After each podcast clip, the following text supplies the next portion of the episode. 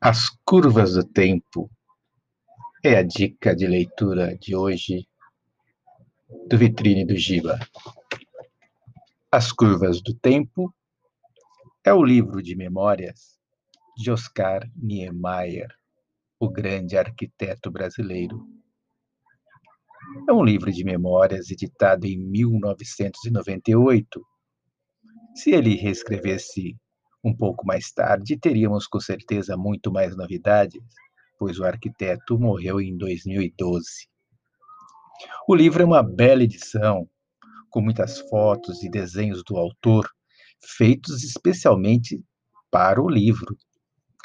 O poeta Ferreira Goulart assina o texto de apresentação, o já falecido grande poeta Ferreira Goulart.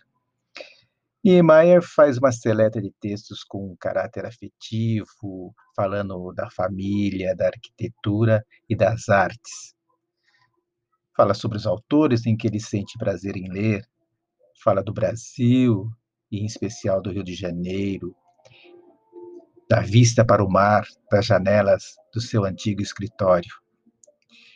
Ele fala das saudades que sente, é, principalmente quando passa muito tempo fora do Rio de Janeiro.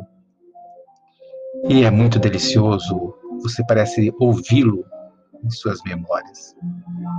É uma síntese de uma vida repleta de muita sensibilidade, muita nostalgia.